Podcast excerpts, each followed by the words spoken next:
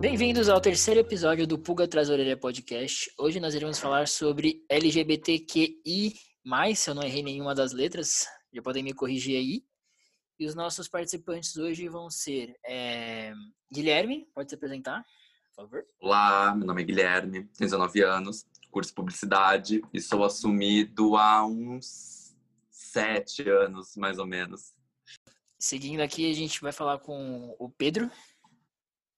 Oi, boa tarde. Eu sou o Pedro, tenho 18 anos. Atualmente eu sou vestibulando, estudando para fazer biologia e eu sou assumido há mais ou menos um ano como pansexual. Agora a gente vai falar com a Rafa. Oi, gente, eu sou a Rafaela, eu tenho 18 anos, sou vestibulando também para psicologia. Eu sou assumida há mais ou menos 3, 2 anos, mais ou menos. E por último, mas não menos importante, nós temos a Sofia. Oi, gente, me chamo Sofia, tenho 18 anos e acho que me assumi faz uns 6 anos, eu tinha 12 anos na época. E eu sou assumida como mulher pansexual e transexual. E aí, galera, estamos aqui de volta e a gente vai começar com uma pergunta simples, que como foi a experiência de se assumir? Uh, aconteceu muito do nada. É, eu lembro que eu sempre tive aquela vontade de conversar com a minha mãe, mas nunca, sabe, você nunca entende. Mesmo com todos os conselhos do mundo, você nunca sabe como chegar na hora que chegar. E eu lembro que foi por conta de uma conversa que eu tive com uma amiga, é, acho que foi em um post de Facebook. E aí a minha mãe viu os comentários, aí ela chegou tipo bem tranquila em mim e falou: "Guilherme, olha, eu acho que você é o amigo gay".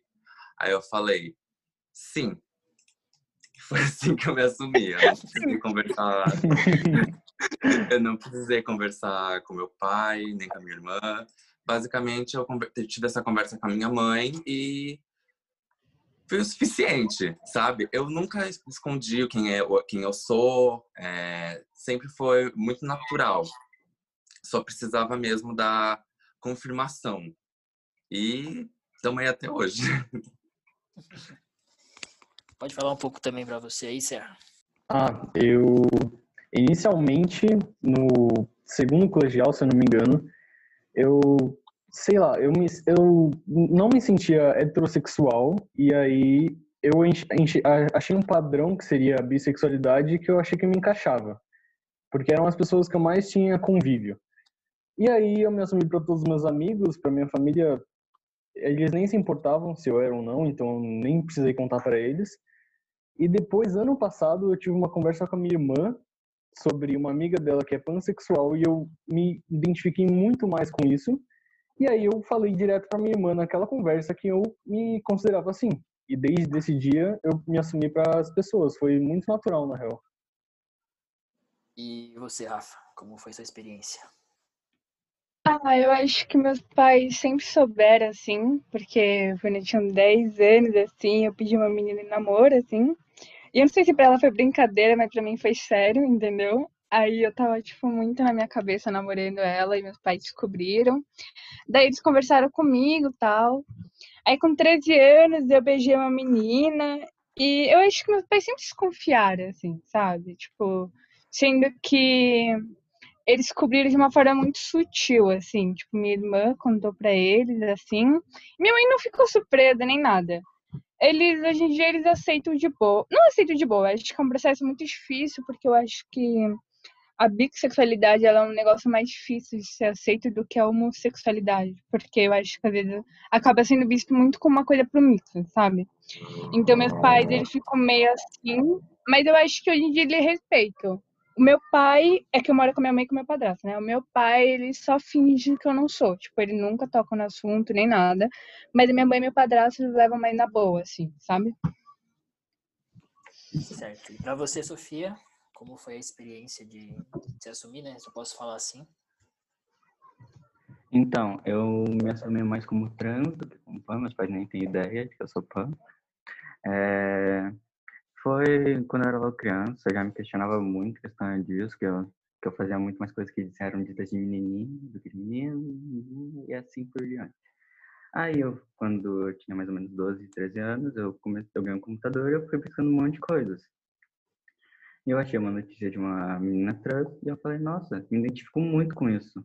E fui me contar para minha mãe. A reação dela não foi a das melhores.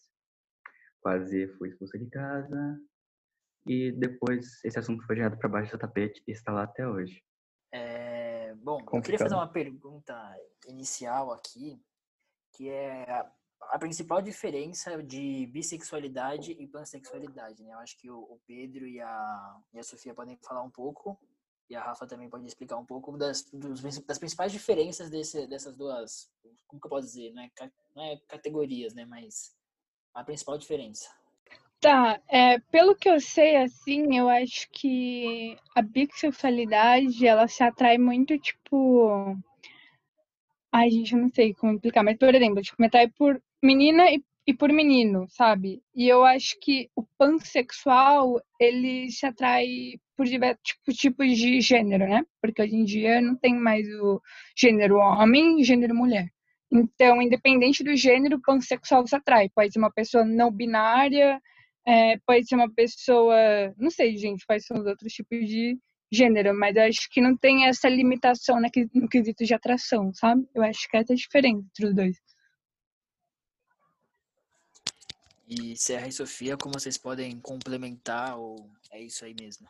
Então, quando eu estava me questionando sobre minha sexualidade, eu pesquisei muito, por mais que eu não ache a internet o melhor lugar para essas coisas, porque muita coisa pode estar certa, pode não estar, eu pesquisei muito e eu achei inúmeros resultados diferentes. Por quê? Porque os dois termos são muito novos. Tanto que, na origem do termo pan, ele foi um termo transfóbico, que foi que a pessoas que pegavam pessoas transexuais. Só que os termos foram se atualizando e depois Tá? Tem traduções que falam que é um termo transfóbico, tanto que as que eu conheço são que bi se atrai por dois gêneros, poli se atrai por vários gêneros, mas não todos, e for por todos.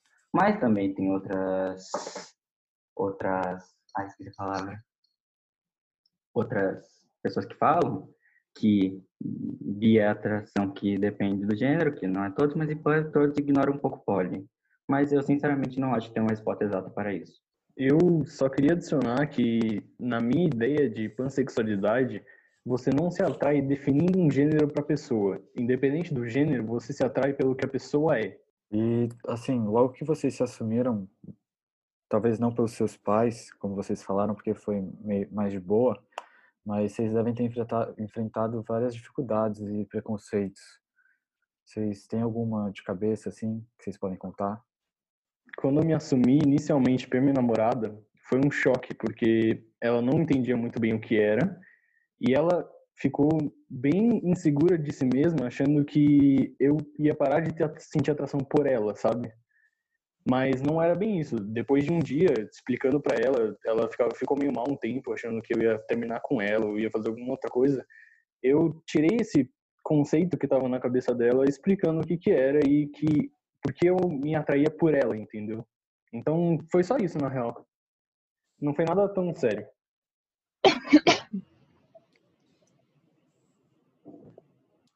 Rafa ou Sofia? Calma aí, quem é que vai falar agora, gente? Tanto faz. Tanto faz, não tem uma ordem, não tem uma ordem específica, pode ir falando. É, não tem ordem. Aqui a gente no começo. Não, eu vou falar então, tá, gente? Eu acho que assim, eu sabe uma coisa que eu sinto muito em relação à bissexualidade é que eu acho que as pessoas elas têm uma tendência muito grande de ver essa sexualidade como uma coisa meio de uma pessoa indecisa, uma pessoa promíscua. Então, tipo, por exemplo, eu vejo muita gente que chega e fala: Nossa, essa pessoa foi muito corajosa de ter se assumido lésbica ou gay. E pro bem ninguém vê desse jeito, sabe? A gente vê muito como uma coisa de, sei lá, tipo, eu sinto que as pessoas ela têm muito um certo tipo de discriminação com bi, principalmente os rapazes, que eles têm uma tendência de sexualizar. E isso é uma coisa muito desagradável. Então, quantas vezes eu tava falando, tipo, sei lá, de uma menina, assim, aí o moleque falava coisas totalmente, sabe, desagradáveis, tipo, ah, nossa, é, poderia me incluir, sabe, coisa assim. Eu acho que isso é uma coisa muito é uma situação muito chata, porque às vezes eu sinto que a minha sexualidade não é levada a séria. Ou se é levada a séria é no quesito de sexualidade. E isso é uma coisa muito ruim, sabe? Principalmente na sociedade que a gente vive. Então é muito difícil, assim. Eu sinto que ninguém fala sobre, então é um bagulho mais difícil ainda, sabe? É, eu vejo que, tipo, pra bissexualidade, muita gente fala que é, tipo, é uma fase que você tá, tipo, indecisa se você é ou não é, né? Então, é, é uma coisa muito ruim, tipo, porque eu vou ser bem sincera, assim, eu, eu acho que até hoje eu ainda tenho muita dificuldade pra realmente, tipo, sabe, é, compreender a minha sexualidade, porque é tanta gente falando, tipo, ou você é hétero ou você é lésbica, então acho que até hoje eu tenho um pouco de dificuldade, assim, sabe? E é um bagulho que eu tô tentando desenvolver muito o processo de autoaceitação, porque o tempo inteiro fico pensando, será que eu não sou hétero? Será que eu sou lésbica? Tipo, é um, é bagulho muito ruim, porque é o tempo inteiro a gente achando ruim ou opinando, então é um negócio muito difícil, assim, sei lá. E você, Gui, alguma história ou... Ah, tipo, o, o básico, né? Ah, muitas vezes, quando eu me expresso, é, as pessoas mais preconceituosas, lógico, tem aquela questão do choque, mas muito difícil sofrer algum tipo de preconceito. Eu sou o que se diz passável, porque eu não aparento tanto ser tão afeminado e é isso. Mas situação de preconceito já, já fui mal olhado, é, já saí com namorados e fui. Nota-se quando uma pessoa olha para você e olha, tipo, oh meu Deus, um casal homo. E tem gente que olha, tipo, porra, um casal homo, sabe? Como se estivesse incomodando. Mas é o básico, nunca situações extremas, felizmente. Eu acho que a situação que é mais aparente esse tipo de discriminação é quando você tá com um casal homo, né? Porque as pessoas, elas, tipo, óbvio, tá na cara delas que você, é, você gosta da pessoa do mesmo sexo seu, então, meu, eu acho que você fica muito mais vulnerável nessas situações. E assim, não precisa ser uma discriminação direta, né, gente? O olhar, sabe? Sim, Os confortos que a pessoa transmite é uma coisa muito nítida e é muito sutil, dá pra perceber claramente. Assim. Em transporte público é muito fácil ver isso. Quando tem dois homens e duas mulheres, todo mundo fica encarando assim. Exatamente. Um homem e uma mulher normal, vai, considerável normal Tipo, foda-se. Tudo é normal. Exato. Tudo bem. É, Sim. eu acho que também entra um pouco da questão, tipo, de sexualização. Não sei, tipo, pra mim eu vejo que as pessoas acham muito mais normal ver, tipo, duas mulheres do que dois homens. Nossa, Deco, sim. É, que o homem, é que o homem pensa, ah, ver duas lésbicas é normal, é legal. Tipo. Exatamente. Mas tem uma coisa que eu sinto também, eu acho que, tipo, o fato do homem, ele é exigido socialmente de não demonstrar muito afeto, né? E menina já tem essa coisa mais carinhosa com as amigas, então ficar, tipo, de mandado, ou ficar abraçando, então, tipo, eu acho que tem um choque mais visual, assim, sabe? Ver dois homens se abraçando, se beijando, acho que por isso que é mais impactante, assim, não sei, eu sinto isso. É, você Concordo. De, de demonstrar mais, por exemplo, na nossa escola, né? eu não lembro, tipo, do nosso ano, é, de nenhum menino é, ter, por exemplo, se assumido bi ou gay, entendeu? Até acho que por conta deles terem mais, tipo, sofrerem mais preconceito para se assumir, tipo, com aquela história, tipo, de, ah, é... Enfim, né? Não vamos falar as palavras aqui, mas eu acho que pro, pro, pro homem que, tipo, desde cedo ele é ensinado que, tipo, você tem que ser é, machão, é muito mais difícil do que pra, pra menina. Pelo menos na minha visão, né? Você pode falar por vocês. Sim, eu concordo com esse ponto de vista. É, é muito difícil as pessoas sempre te imporem, não chora, não faz isso, não faz aquilo, não senta de perna cruzada. É uma coisa que é muito problemática para mim. Quem me conhece pessoalmente sabe que eu adoro ficar de perna cruzada. E sempre era isso, tipo, não fica com a perna cruzada, ande desse jeito, fale desse jeito. E é muito difícil fazer tudo isso e eu não quero. E me livrei um tanto que cedo disso, que foi muito bom, porque é muito ruim quando as pessoas tentam te colocar dentro de uma caixa que você não pertence.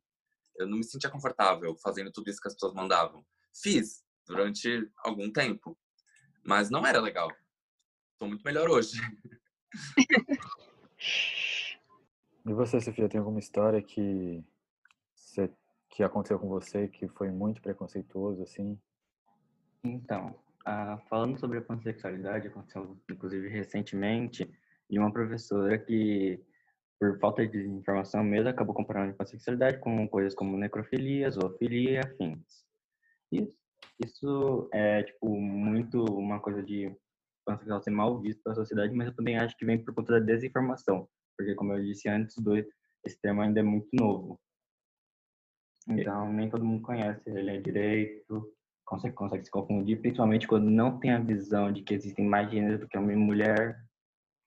E um adendo ao que ela disse, um ator recentemente se assumiu pansexual e muita gente começou a atacar ele porque nem sabiam o que era pansexualidade.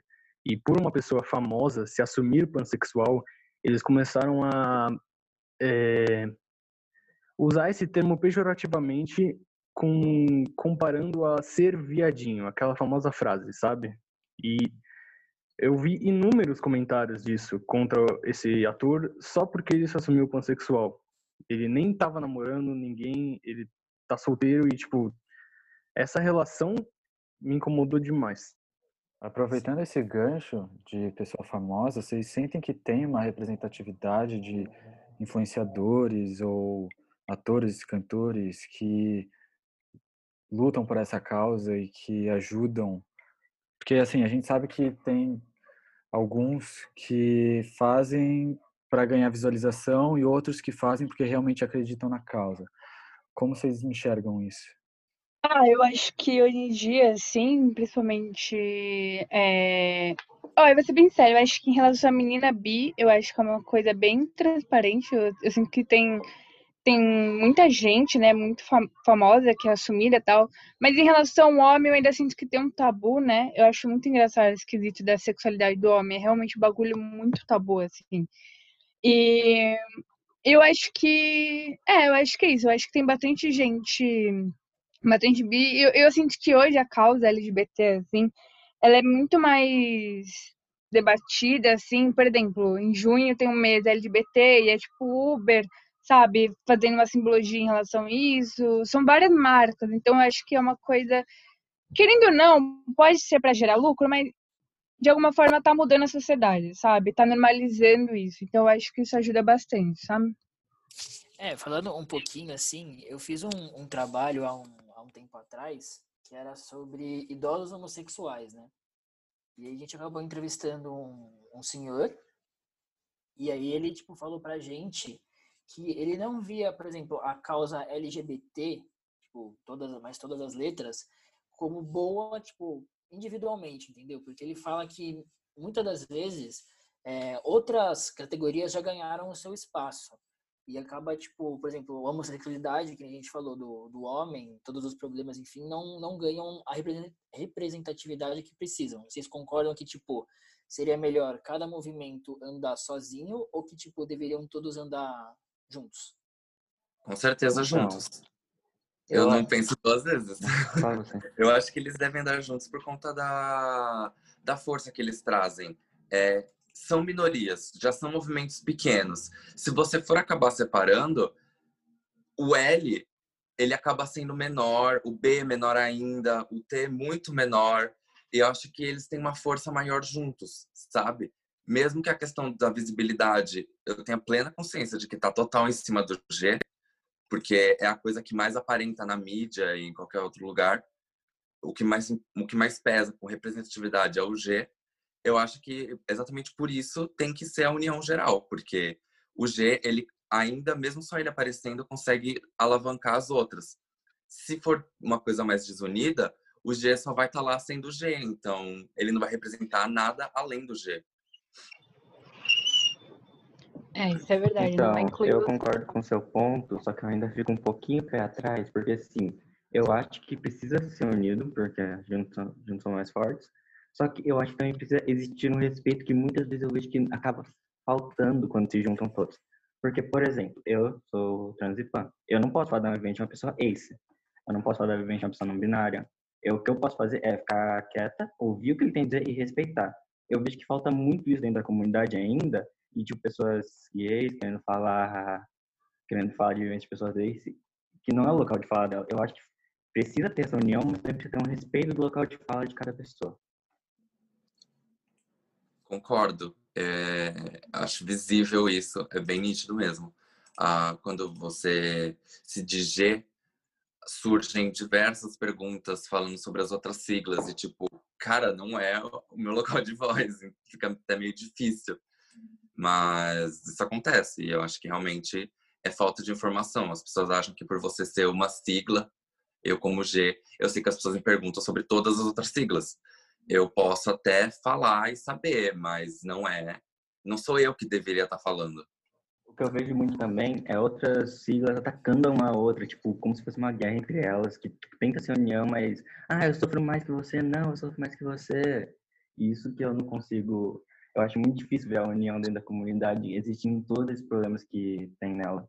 É bem problemático, é, é aquela coisa, né, tipo, os gays amam uma mana trans, só que é uma questão, é um afeto meio distante, sabe? Você quer ter ela como amiga, mas você não vê ela sentindo afeto, essas coisas. Eu acho que ainda existe muito essa problematização de você não não conseguir enxergar no lugar do outro. E vocês acham que as redes sociais, por exemplo, têm ajudado a mostrar, a ensinar e a unir ou a separar e discriminar? Eu acho que as redes sociais, de alguma forma, ela tornou esse assunto democrático. Eu acho que, da mesma forma que tem, é um lugar que tem muito ódio e tal, eu acho que ele conseguiu ampliar, sabe, é, esse assunto, assim, e eu acho que hoje em dia a gente debate sobre diversos assuntos. Por exemplo, esses dias, né, eu estava vendo no Facebook, meninas comentando sobre a, as bisfestinhas, né? Porque tem algumas meninas que elas não se declaram como bi, mas ao mesmo tempo elas ficam beijando outras meninas nas festas, na frente de moleque e tal. Isso de alguma forma, eu sinto, contribui muito para banalização da bissexualidade ou até para como é que posso falar? Para afirmar essa ideia de promiscuidade. Enfim, e eu acho que, por exemplo, esse debate é um debate muito válido, entende? Então eu sinto que as redes sociais elas ajudam muito a, a gente debater mais sobre isso, de alguma forma incluir sim, sabe? Porque de post, sabe? Post LGBT, gente fazendo seus relatos, então acho que de alguma forma contribuiu, assim. Mas também ao mesmo tempo deixa todo mundo mais vulnerável ao xingamento, né? Então enfim, é essa a minha opinião. Eu queria adicionar uma coisa aí que eu acho que as redes sociais também ajudam para deixar as pessoas mais informadas sobre muitas coisas, sabe? Eu já vi inúmeros posts do Instagram explicando várias coisas importantes para uma pessoa que não tem não tem isso no meio dela de vida para ela aprender a compreender e respeitar. É, eu acho que hoje em dia há um questionamento muito maior sobre a sexualidade, né? Tipo, eu acho que isso de alguma forma ajuda muito para as pessoas se autoconhecerem, se autocompreenderem, enfim, eu acho que deixou mais acessível para as pessoas esse questionamento, assim. E falando sobre aprendizados, o que vocês têm aprendido desde que vocês se assumiram e desde que vocês têm esse contato e essa vivência como LGBTI+. Com a vivência LGBT, eu vejo que uma coisa que é muito firme nesse meio todo é a questão da família. Eu aprendi muito sobre família, que família não é necessariamente o meio que você nasceu. É, como LGBT, a gente tem uma cultura muito forte de escolher a nossa família, escolher quem a gente vai se relacionar. Isso é mais como acho que nos Estados Unidos com a questão das casas, né? Você ter uma mãe, um pai que não é necessariamente a pessoa que te colocou no mundo.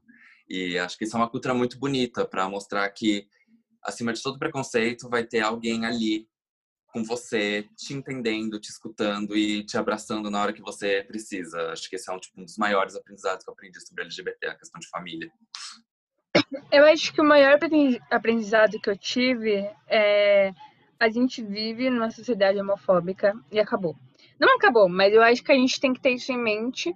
É, infelizmente, em décadas anteriores, isso era um assunto muito tabu, né? Menos tabu do que é hoje. Então, eu acho que não dá para a gente obrigar as pessoas a aceitarem. Infelizmente, a gente quer, mas de alguma forma a gente tem que respeitar o espaço delas. Eu senti isso muito com meus pais, sabe?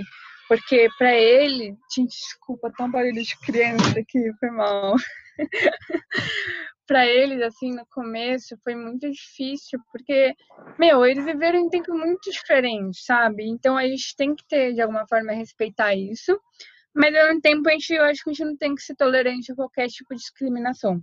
Mas acho que a gente tem que ter isso em mente, sabe? Que é bom a gente sempre respeitar o espaço do outro. E é isso, que foi o que eu aprendi, assim, eu acho, pelo menos. É, você falou, tipo, do, das pessoas mais velhas, assim, é, na minha opinião, quando eu vejo pessoas da nossa idade, né, tipo, até, não sei, até uns 40 anos, assim, mais ou menos, eu acho muito, tipo, irracional a pessoa se incomodar com homossexualidade ou qualquer, qualquer um dos fatores. É, pra cima disso, tipo, a pessoa que eu tenho 50, eu sei que, tipo, ela viveu numa, num mundo diferente do nosso, né? Que elas não tinham nenhum lugar de fala, as pessoas LGBT, enfim. E, mas eu penso assim, mesmo que assim não seja comum para ela, para mim não faz sentido ela desrespeitar, tá ligado? E tipo, é, agredir verbalmente, qualquer coisa do tipo. É, isso é em qualquer caso. A pessoa pode não compreender, mas eu acho que isso é respeito.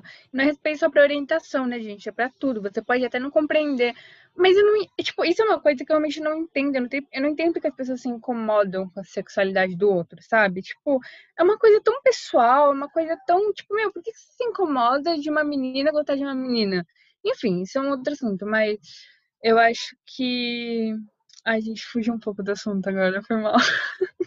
É, então, uma das coisas que eu mais aprendi foi sempre ficar com o pé atrás em questão a todo mundo, qualquer pessoa que eu converso, porque eu me assumi com meus pais, eu não tive aceitação, eu me assumi com meus amigos, meu, o meu grupo de melhores amigos parou de falar comigo, meu, eu mudei drasticamente de grupo de pessoas que eu conversava quando eu me assumi, foi nítido para mim, e tipo, eu acho que sempre que você faz alguma coisa que não é muito sua, você sempre tem que ficar com o pé atrás.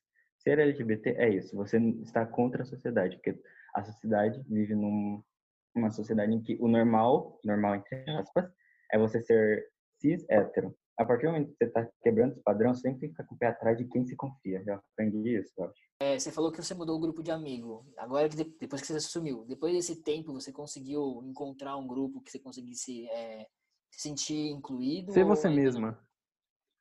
Isso. É... Não sei ao certo que tem essa questão, mas também tem a questão de personalidade, você não ser muito sociável. Não, não sei dizer o quanto tudo influencia na balança. Não consigo responder essa pergunta. Falando de aprendizado, assim, acho que uma coisa que vem com o aprendizado é superar as coisas, né? Então, queria saber se vocês tiveram alguma história de superação, se vocês conseguiram, vai, mudar a cabeça de alguém, ou então, sei lá, vocês conseguiram superar alguma situação? Eu acho que a, a maior história de superação. Gente, eu tô falando primeiro em tudo, né? Tá, mas eu vou continuar. É, a maior história de superação, acho que foi meu padrasto, porque ele, ele é uma pessoa que teve uma educação muito conservadora, assim, então, para ele foi muito difícil no começo. E eu acho que a forma que ele tentou superar, que ele tentou compreender, foi uma das maiores demonstrações de amor, assim, para mim, sabe? Porque, tipo, deu pra ver claramente que ele não entendia, ele não compreendia, mas só o fato de ele me amar fez ele querer mudar a mente dele e respeitar aquilo. Então foi uma coisa que, sei lá, acho que foi uma coisa muito linda. Eu não sei, foi muito bom para mim ver todo esse processo, sabe? Acho que eu também senti a mesma coisa com meus pais. É, foi bem estranho no começo para conseguir conversar com eles sobre todos os ensinamentos, é, porque eles vêm de um, de um momento em que o LGBT era popular, entre aspas, por conta do HIV, né? Então houve todo um, não vou dizer preconceito, uma preocupação em cima disso. É, e o que mais se via hoje ainda está melhor, né? Hoje nós temos exemplos positivos do que é ser G, que é Pablo, Glória, enfim, as, as cantoras que estão na mídia. Mas é, há um tempinho atrás era tipo LGBT era uma coisa mais negativa, sabe? Você via é, assassinato, agressão, morte. Hoje ainda tem muito. Não estamos nem perto de ser totalmente positivo, mas temos algumas influências positivas que tiram essas esses pensamentos ruins da cabeça. E estudei muito sobre LGBT para poder conversar com meus pais, para eles entenderem, não acharem que eu sou uma coisa de outro planeta, porque eles não tiveram essa educação. Eles não ninguém nunca instigou eles a entender sobre qual o significado das siglas, é, o que, que é de diferente do G para o L, o que, que tem no B que não tem no, no T. Ninguém nunca instigou eles. E eu, por vontade própria, eles não me pediram isso em momento nenhum.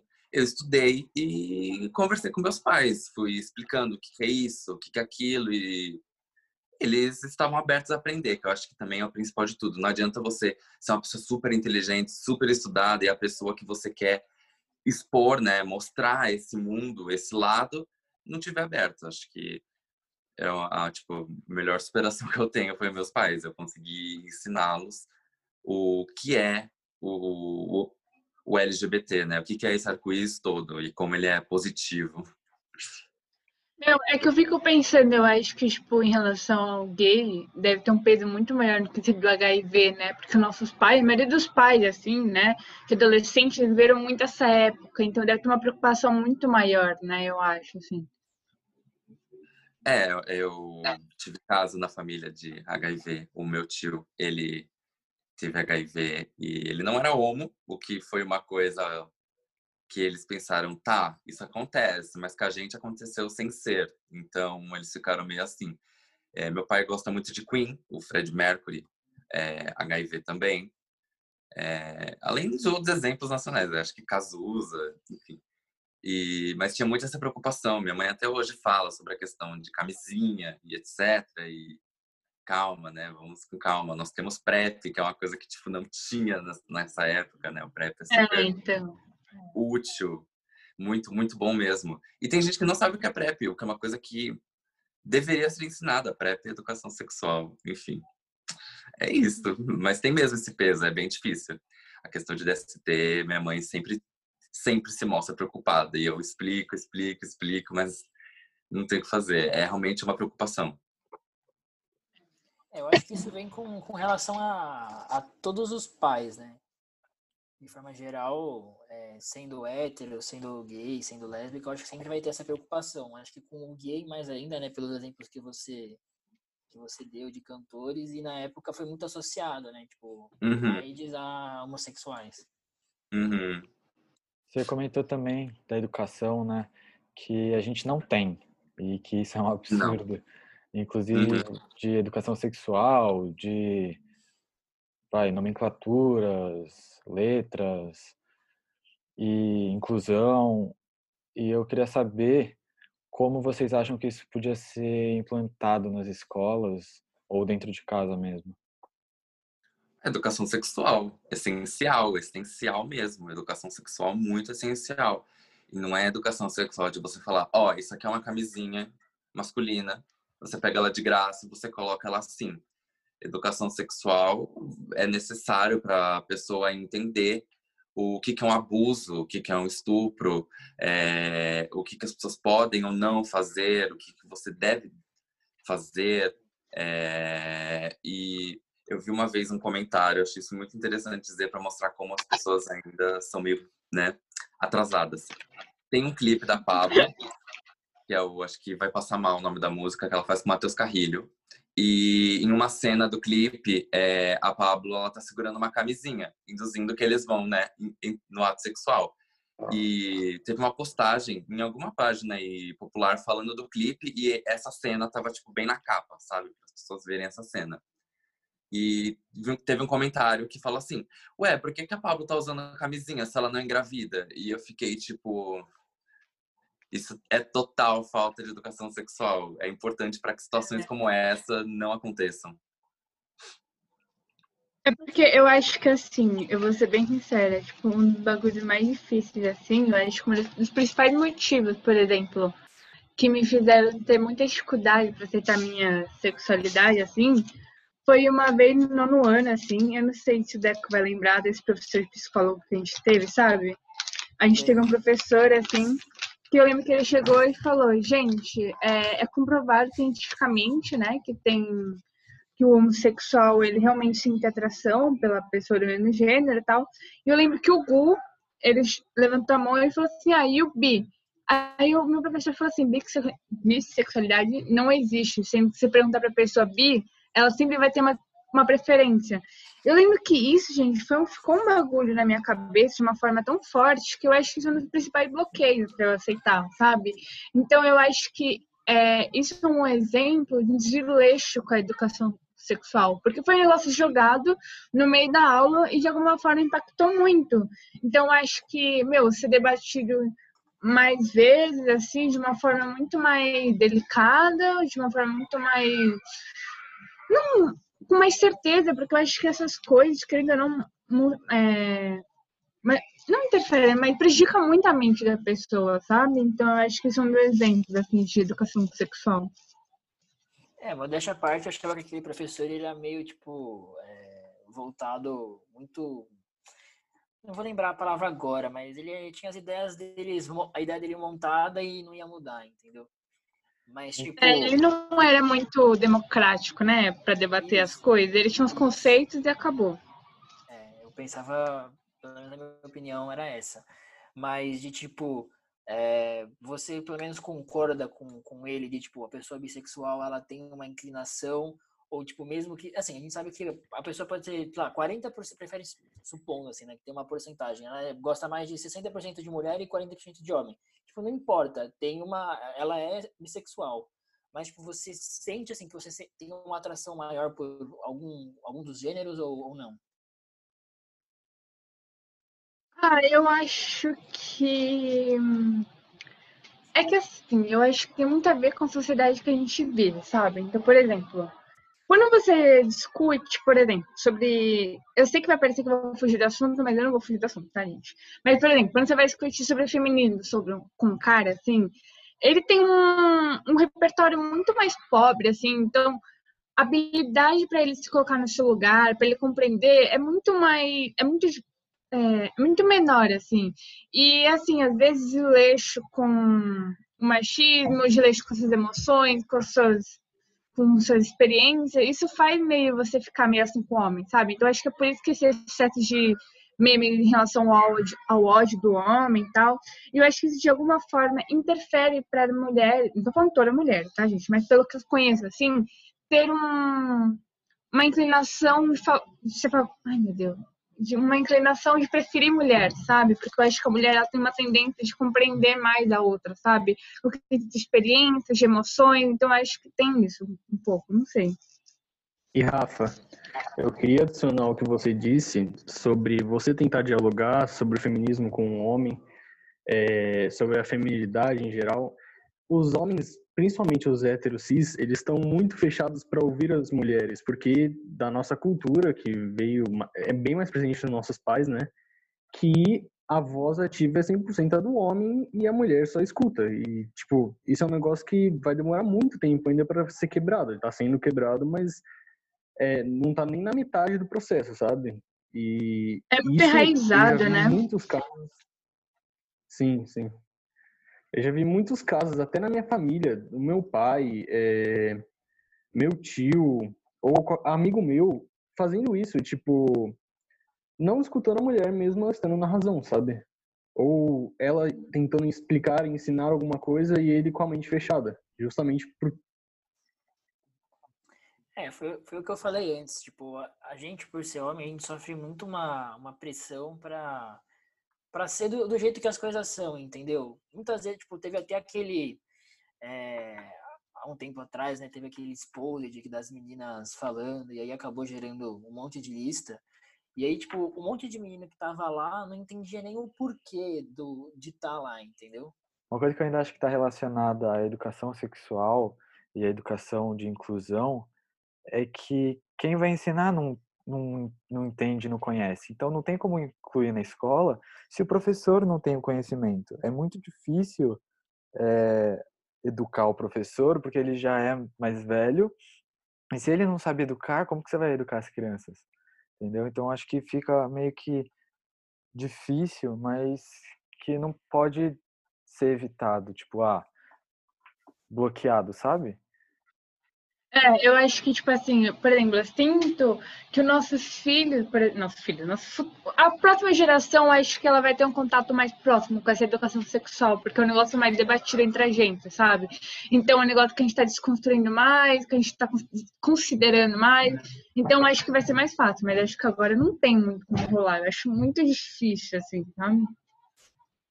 Sobre isso que você falou de professores sem ter o estudo adequado para poder ensinar, eu conheço, por causa de, da minha namorada, um professor que ele estudou muito sobre o contexto LGBT por completo. E ele deu uma palestra enorme explicando muitos conceitos.